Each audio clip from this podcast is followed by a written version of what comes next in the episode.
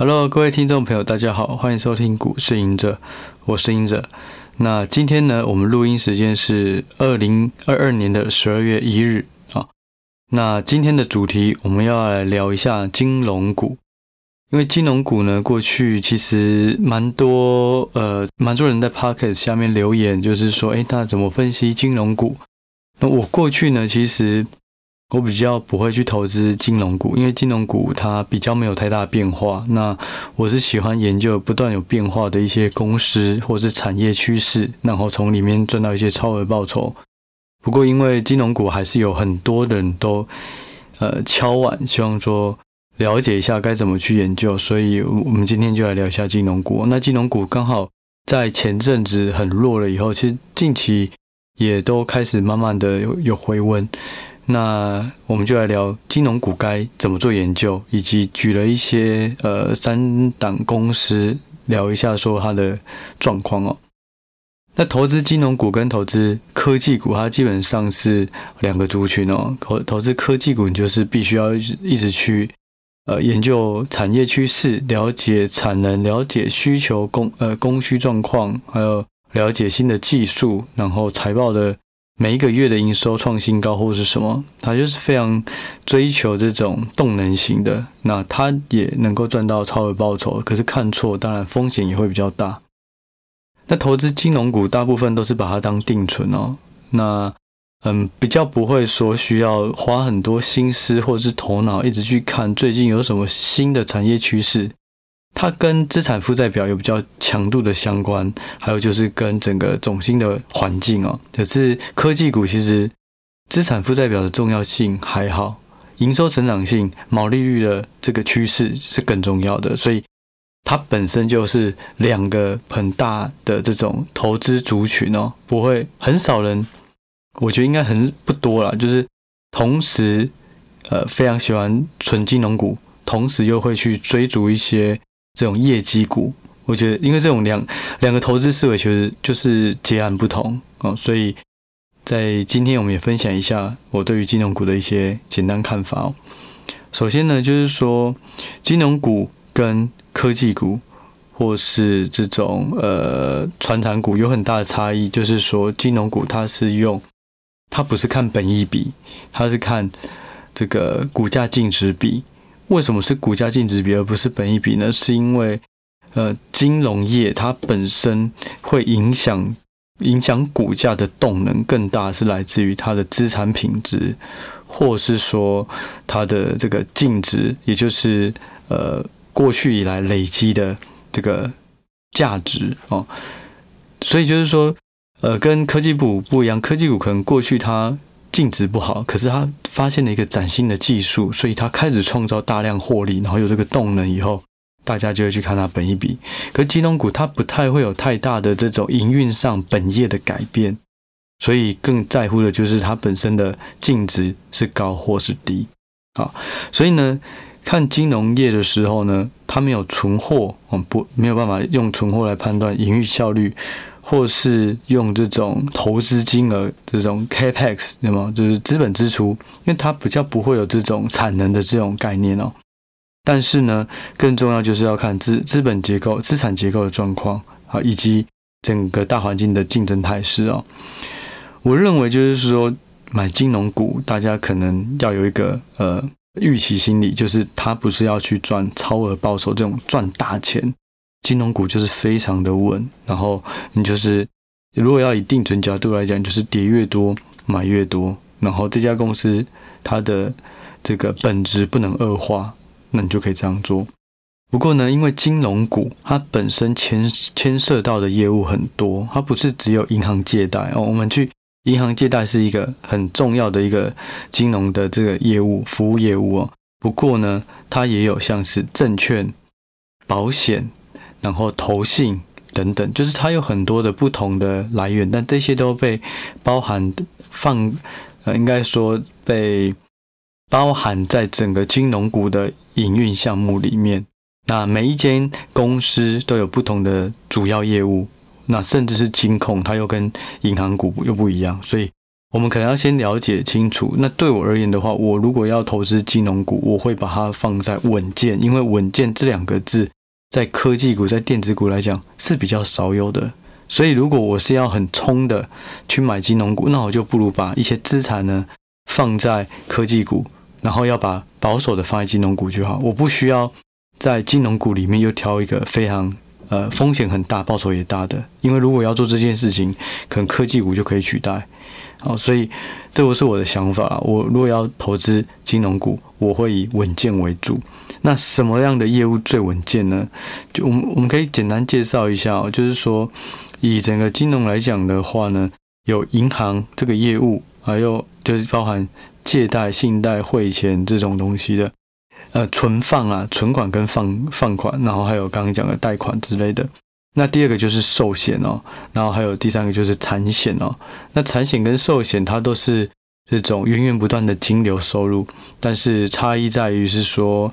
寿险它的呃可预测的这种未来支出是比较容易的，那产险是比较难的。那就像举例而言，就是说，可能我们的寿险的呃这个客户可能假设有一万人，那我们可以抓他的死亡率，或是这个年龄，然后或是说这个车祸发生的几率，或是意外发生的几率，去推算说每一季的这个流出差不多是多少，那这个发生的几率该怎么算？保险要怎么赚钱呢？话话说回来，保险要怎么赚钱？保险要赚钱，就是他在精算那个保险商品的时候，他已经把报酬率呃固定好，然后就去算说，那如果我假设我要给你这个报酬率，那我要我要的成本是多少？举例而言呢，我印象中一张保单的成本差不多都是三点五到四点五趴，也就是我保了你保了一百块。我的报酬率必须要高于三点五甚至四点五趴以上，我的保险才能赚到钱。那这个保险的获利怎么来？就是透过投资。所以其实全台湾最大的投资机构不是投信，也不是自营，也不是银行，是保险。因为保险它使用了高度杠杆，就是说，假设我只有一千块，可是我却收了十万块。那这个十万块我拿去做投资，那我只要每次的报酬率能够去 cover 我给保护的固定成本，我就能够赚微薄利润。可是因为它是高度杠杆，所以高度杠杆的微薄利润其实也是很可观。所以这个再话说回来哦，因为我其实过去主要都在寿险相关的这个投资机构啦，哦，所以我可以分享一些哦，就是说其实。嗯，寿险或保险，它跟投信的追求的投资绩效就有很大的落差。投信你一定就是动能型，非常这种波段操作，一定要很快就有很高的这个报酬。可是相同的，如果有很高的报酬，当然它有可能在这个景气不好的时候有很很可观的这种亏损。那为什么投信要追求这种快速、这种很可观的报酬呢？就是因为。他是每个月都在比绩效，每天都在比绩效。他吸引的终端客户是投资人，投资人会去看绩效好坏，我会决定我要不要来买你的基金，这是投信。但寿险它不一样，就像刚提到的，它的成本结构可能就是三点五趴到四点五趴之间，就是它的成本，每个保单的成本。所以他要的是绝对报酬，不是相对报酬。我要付对我自己的。公司负责任，因为我必须要赚到这样的钱，我的保单才有收益。所以呢，他会看的绝对报酬，所以会透过不动产、股票、债券、汇率等等不同的方式做一个投资组合，每年都要能够超过四点五趴。如果有越高，当然更好。所以这是两种不同的这个这个心态啦。好，那话说回来，就是说，嗯，保险来讲的话，寿险来讲的话。寿险跟产险，它都是透过这种固定的报酬去赚，所以风险就在。我先回来提一下，什么公司会有保险哦？就是金控。如果你大致上是只有存银行的，它比较不会有保险公司。那偏偏呢，保险公司、寿险公司，因为它是高度杠杆，它过过往啊，占整体这个金控的获利影响都非常的大。我印象有几个前几大金控，甚至有几年都是超过五成的获利贡献是来自于保险或是产险。哦，就是说我们就把保险包含寿险跟产险啊，有五成是超来自于保险。那这件事情呢，好事就是，哎，当这种大多头股市、债市大多头行情的时候，哎，那它的表现就会比其他的银行股还要好。可是如果像是这种今年的状况，股债汇都不好，那可能就会有很大的亏损出现啊。所以话说回来，为什么要提到这个？就像我刚刚提到，如果你要投资金融股，你要追求的是稳健的业务报酬，稳健的业务，然后带来合理的报酬。那如果你是投资有保险业的，它有可能会有大好，也可能会有大坏。那大好大坏，因为保险它也是把这些保护的钱拿去做一个资产配置，然后赚取超额报酬。那不如你就是买银行股。那你想要有超额报酬的地方，你就自己去找你要的电子股或是传产股，而不用把整包钱都拿到这个有保险的金融公司。这是我的看法啦。哦，所以。不代表是适合所有人，但是我的看法，我会把它切成两块。我要金融就是要稳健，那要稳健，我就不要再去挑可能受到环境比较大影响的哦。所以有保险的呃公司，如果比重太高，我觉得它的稳定度就会比较低。稳定度低不是说它股价一定会跌或怎么样，是说它如果要跌会跌比较多，要涨也会涨比较多。但是如果你的诉求是稳健，那我会把。保险这个业务，呃，这个比重放低一点。那第二块就是投信啊，或是这种理财商品啊，这种东西它跟市场行情息息相关。股市好的时候，这个呃基金就会卖得比较好，那你的手续费会比较多。股市不好的时候也是反之亦然哦。所以呢，它会受到环境的影响。另外还有证券哦。这个很多金控底下也都有证券，证券它主要的收入就来自于这种股市的交易手续费啊。那手续费也是跟行情息息相关。但是如果你的金融股是为了要避开行情的大涨大跌，我就会觉得说，其实如果你把投信跟证券它的营收来源是比较低的，可能也会比较好。总而言之呢，就是说，如果银行的这个借贷的业呃业务占整体的营收越高，我认为它的股价稳定度会越好啦。那当然也就不要提到超额报酬，可是它就是长期来讲，可能都会相对稳健，股价也不会突然暴涨暴跌啊。这是我觉得，如果是你要长期当做定存股的话，可能这个方向是可以思考哦。好，那我稍微帮大家整理一下，就是说。如果是以银行业务营收这个超过九成的有哪些？超过八成的又有哪些？那如果大家也是想要追求一个比较保守稳健的这种金融股的定存方式，也许就可以优先去研究这些个股哦。第一个就是超过九成的呢，有第一金、玉山金、华南金啊。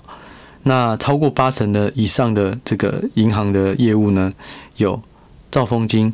合库金、台新金、永丰金，对，那其中呢，永丰金它的证券呢，就占营收接近两成，哦，约两成，所以我认为那这样的话，它对我来讲，我可能会先把它排除，因为证券太高，就会容易受到这个呃呃受到整个环境的影响。但是我希望金融股它就是独立的，它不要跟股市有太多的连结，它能够做避险的效果，好。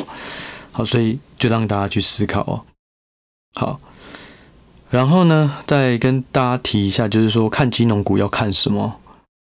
我觉得啊，就是说，如果你是要好好做定存股，那你就应该要好好的去深入研究这家呃银行哦，它的体质，它的一些重要的营运数的营运或是财务的比率哦。因为我认为，因为银行它变化不大。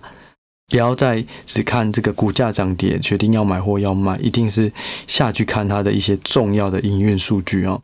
那我认为有几个非常重要，第一个就是预放比 （NPL）。什么是预放比？就是说你已经这个预期，然后没有正常缴纳本息的放款哦，没有缴本金利息，它的放款占总放款的比率有多少？简单来说，就是比较不好的这个已经有拖款现象的放款，它占整体的放款比率有多高？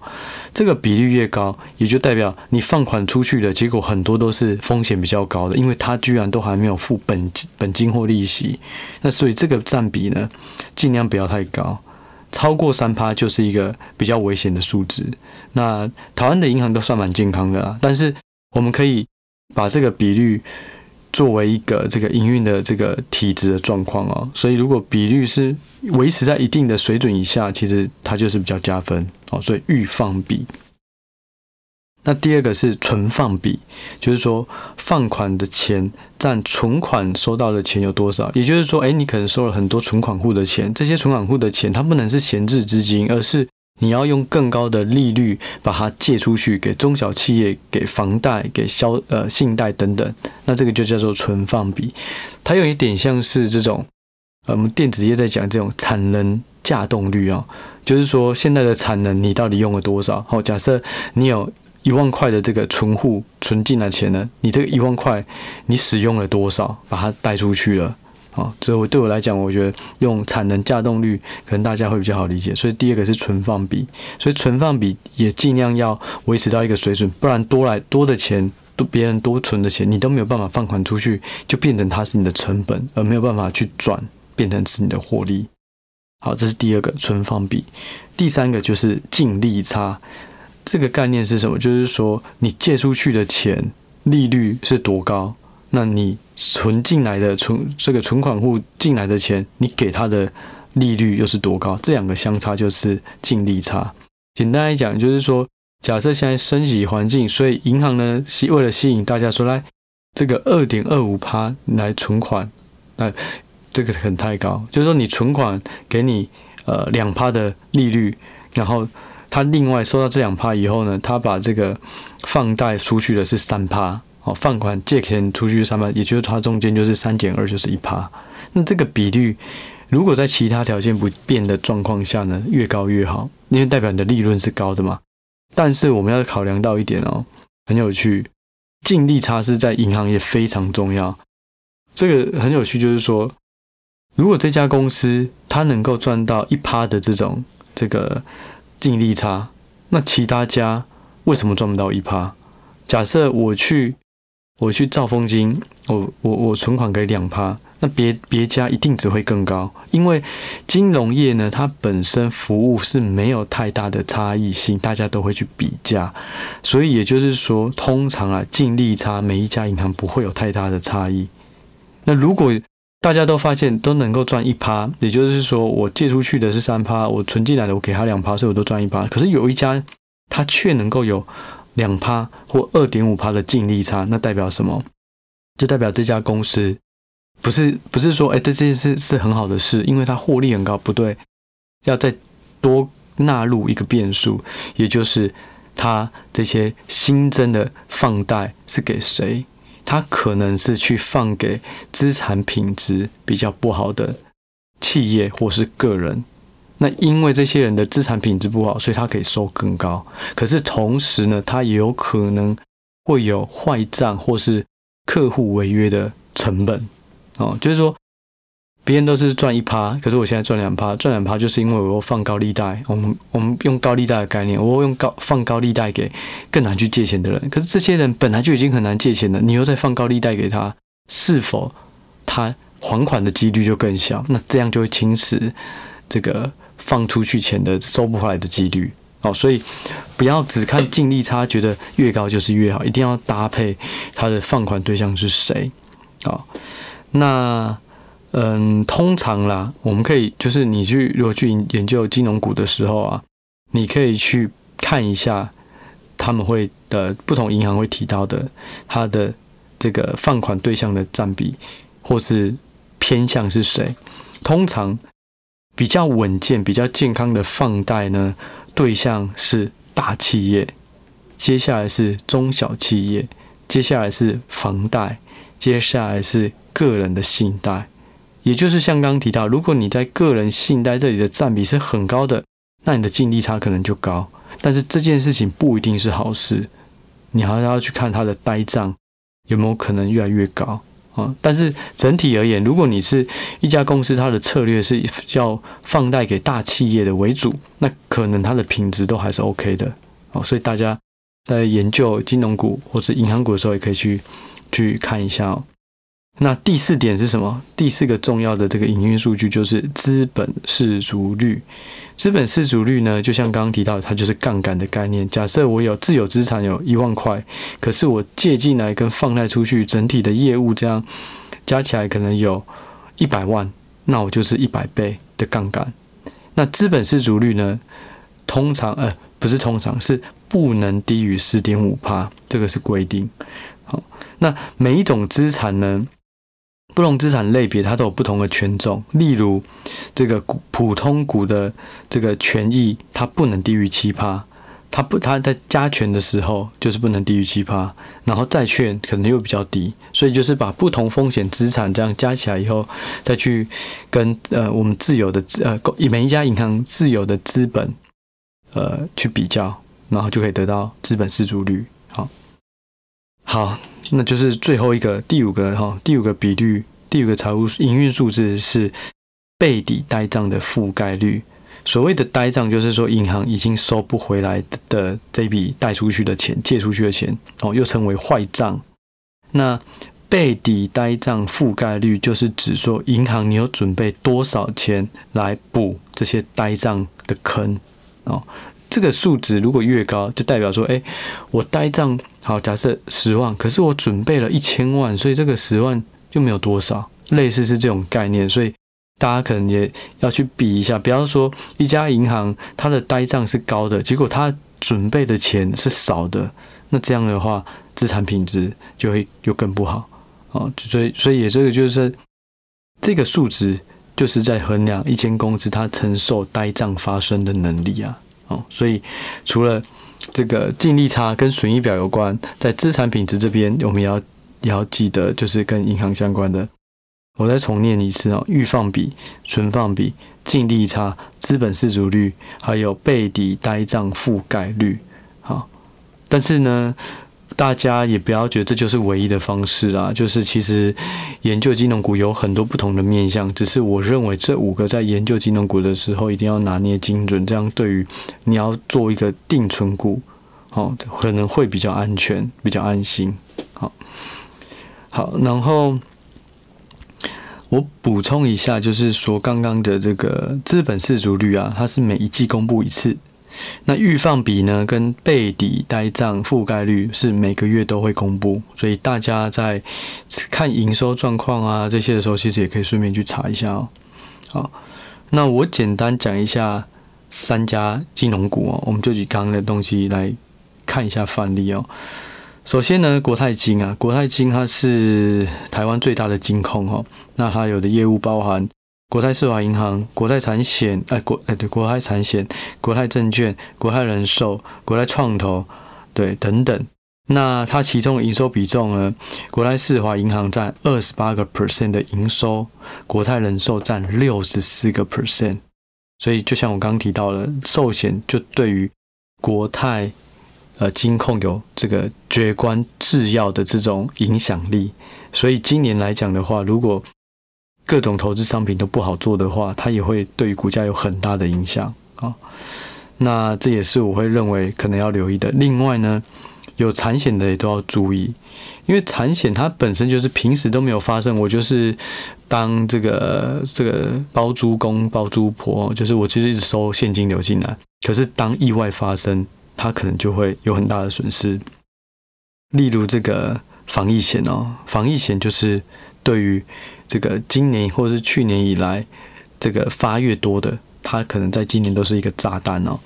对，那国泰的话，它的产险占三趴，所以影响是比较小了，因为它太大了。不过呢，由于防疫险的理赔真的大家都做的很多，所以就以绝对金额来讲的话，还是不容小觑啊。对，那再来就是说在，嗯，其实每一间公司、每一间银行，它在公布财报的时候，他们的财报其实都会写得蛮细的，也会拆得很多，然后也会看刚刚提到的那个营运比率啊、各种的预放比啊、存放比啊这些数值的趋势。那另外也会针对于它在每一个子公司下面，包含证券啊、包含寿险啊，还有银行的业务的状况，那大家其实也都可以多参考哦。那再来就是说，呃，最后一个啊，就是说，其实国泰或是富邦这种金控的今年投资都不好做，但是呢，因为有这个金融资产重分重分类，所以净值又大家都增加了。我觉得这件事情大家一定要留意。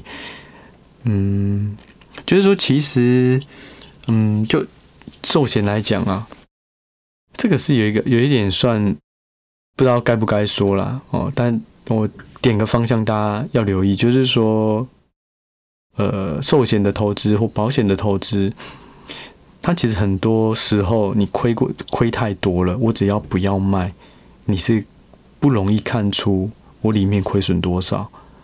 所以当亏越多的时候，我就不不交易，因为我一交易，我可能就会跑出亏损，那亏损呢就会影响，就会看得出来。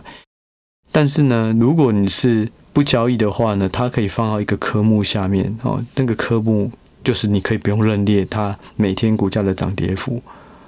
对，这个东西就很有趣。这种这种规则你定了，就是说就就会让保险业会变得比较不透明。对，然后你亏多少赚多少，不要说外部啦，可能连内内部人都没有人知道，没有不是所有人都知道，因为它有很繁复的分类方式，然后让你。就是，所以我我简单来讲，就是只只要看到股市不好、债市不好，或是有汇兑出现了很大的变化的时候，金控的保险公司可能都会有很大的影响哦。所以我自己是觉得保险业，嗯，透明度没有那么高啦，所以我也比较不会倾向，如果你要投资金融股的话。会选择以保险体系为主的公司哦。哦，虽然我的前东家也是这样，但我觉得前东家的整个公司文化是还蛮不错的，每个人都非常的拼，然后嗯，里面的人也真的是，我觉得素质也都很好啦。哦，这是我自己的体验啊。不过。大公司都会有公司文化，一些一些僵固性啊，那这个也是没有办法的。每一间公司都一定会有。对，那就我交手到的，因为我们过去呃也会跟不同的这个证券商啊，不同银行证券商有接触过。我认为光谷跟民营在这个在争取客户的积极度，或是呃争取。争取自己升迁机会的那种积极度还是不太同，所以所以就是说，其实银行有很多，然后有不同的营运模式，有不同的背景。那我认为大家对于金融股，你要定存，你就可以去多方了解啦，多方了解哦。好，啊，也不是说光谷不好啦，光谷里面还是有几个不错的哦。好，我们现在第二个就讲一下玉山金哈。玉山金呢，它就是刚提到的，它的银行体系为主。它今年前九月的这个，呃，诶，应该说九月的时候，它的获利呢，银行占了九十一趴，证券占七趴，创投占两趴，所以它基本上就是以一个银行为主、银行业务为主的体体系哈。那它的放款呢？就呃，中小企业中小企业占二十六趴，房贷二十五趴，大企业占二十三趴，所以这三者就已经占了呃七十几趴了。然后有担保的个人贷款也有十八趴，那没有担保的个人贷款，也就是信贷哦，只有七趴。对，那我觉得这个数值大家都可以参考每一间的公司状况哦。那看起来它还是会以有担保，甚至中小企业还有大企业为主，所以相对来讲也是。还算健康哈，那再来就是说，呃，这个就是比较难量化的。我认为，如果要以数位化来讲的话，数位金融啊，我认为玉山一定是一个跑在很前面的公司啊。其实我过去，因为我们要应征金融业的时候，也都有对于这些不同的金融公司有做一些研究，因为我要投履历表嘛。然后那时候很多银行都会有储备干部啊，或是有什么不错的职缺，我们就会去研究。那其实玉山，我是觉得它是小而美啦，真的是还不错的一家公司。然后对里面的一些。对，刚刚讲到的这种医化啊或数位金融，其实也都是非常的积极哦。好，那最后一个是兆丰哦。兆丰这家公司，它底下呢有兆丰证券、商兆丰商业银行、兆丰票券、兆丰保险，还有投信，这些都有。那以它的这个业务来讲的话呢，前三季的这个银行的这个业务业务占了呃超过八成。那票券占十七趴，证券走占四趴。那票券是什么呢？就是跟兑换支票相关的。那这些业务其实也是非常稳健，所以就以兆丰来讲的话，它也不错。那兆丰，我觉得它有一个很正面的，就是说，它过去其实我们在换这个外币的时候啊，台湾银行跟兆丰通常都是这种货币外币啊，最好兑换的，就是各种外币都有，然后量也都。比较大，那所以呢，兆丰，我们刚刚讲到的放款，主要还有分两个，一个是台币放款跟美元放款。那兆丰的美元放款也是同业来讲的话，占比比较高。什么是美元放款？就是台币放款，就是你存美呃存台币借台币，那美元放款相同，就是以美元为基准。那美元的利差其实是比台币大的，所以对于兆丰来讲的话，比较正面就是说，在美元的放款这一块。是是有不错的利润，那这块也是相对于同业来讲是比较高的，对，所以整体而言的话，就是说，嗯，有保险的啊，我觉得大家可能要稍微留意。那有证券为主的，或是投信为主的，也是会跟市场波动比较相关。以存放为主、票券为主的，可能相对它是非常稳健，比较不受外界影响。对，那。对于这个投资来讲的话，就是我认为还是要以这个银行放贷为主。那这样的话，在做定存股的时候，其实会比较有这种保值又慢慢增值的这种效果啦。那最后一点就是说，为什么我过去比较少看金融股？还有就是说，那金融股到底是不是好的银饰股啊？简单来讲，我就是觉得说，金融股。我们我通常会做产业分析，判断它是不是影视股。我会用用三个东西啦。那这个其实在我这次的课程我也都提到。我简单来讲，然后大概来讲，我会分三个。第一个就是这个产业的成长性高不高？如果未来能够连续成长十个 percent，我认为那这个产业就有这个好的这个成长性。那金融业呢？我不太确定是不是有十个 percent，因为它整体的量其实是有点饱和了，好，所以我而且它现在就是跟着这种环境，受到环境为主。如果升息降息，如果撒热钱，这种对于它的业务会影响的更大，而不是本身有一个自然增长，每年超过十个 percent。好，所以这个条件来讲的话，是一个问号。第二个条件呢，就是这家呃这个产业它有进入门槛。那我认为银行业是有进入门槛的，因为呢，这个它你必须要有执照，嗯，然后呃有非常严格的管范规范啊，所以它是有进入门槛。你不是说你想要开一个银行就要开，它也只有很多的申请，还有很多的条件要满足。好，所以第二点 OK 是有达到，可是第三点呢，更重要的是竞争态势。我认为一个好的产业，它的竞争态势就是说前三大企业的市占率。要超过五成，我认为金融股没有，因为金融股它的不可取代性很低，就大家提供的东西都差不多，很多就是杀价竞争，或者是我就是吸引你有更多很更高的定存利率这样，或是信用卡也一样，就是大家都是只能用杀价或是提供更好的服务，可是这些都是需要成本的。对，所以就我过去而言的话，我就不会去主动研究金融股，但是不代表金融股是不好的个股，只是说金融股你要追求的就是稳健。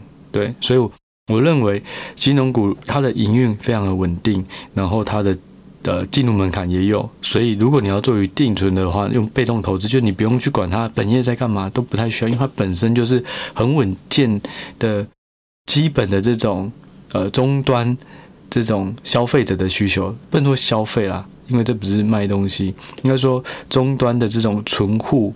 客户的需求都很稳健的，所以你不太需要担心，哎，技术变化还是有什么新的新的进入的竞争对手啊？还是说这个原料有没有涨价，报价有没有跌价？我觉得相对这种变数是比较少，所以会比较像是懒人投资术啦。所以我认为，如果是这样，你要做定存，那 OK，你就锁定几个标的。研究的深入一点，把它的体质跟它的利润的状况做更深的研究，那再好好的做定存。好，不过呢，最后就是再提到，就是说找到好的金融股跟做好好的定存的策略是两回事。哦，找到好的金融股，那你要怎么在这个每一次的这种呃大跌的时候要买多少，还是是要卖出，等到反弹再。再减，这个都是不同的策略。但我简单来讲啊，就是我也常提到，如果你要做定存股，一定是金字塔的成本越低的时候，你累积越多，而不是去套利价这个价差。认为它如果准备要跌了，赶快先卖一批，到最下面再马上全部买回来。我觉得这太难了，因为这不是存股，你这个还是等于是在赚价差。那赚价差其实电子股的空间是更大，因为金融股更多是牛皮股。所以我认为就是说，应该是跌更多的时候慢慢累积，慢慢累积，并且你要留意它的金流，如果它要配息是否能够配得出来，它的资产品质好不好？那这样全盘的这种评估研究，我认为可能会更有帮助。好，那我们这一集聊金融股就先聊到这里了，希望对大家都有一些帮助，谢谢大家，拜拜。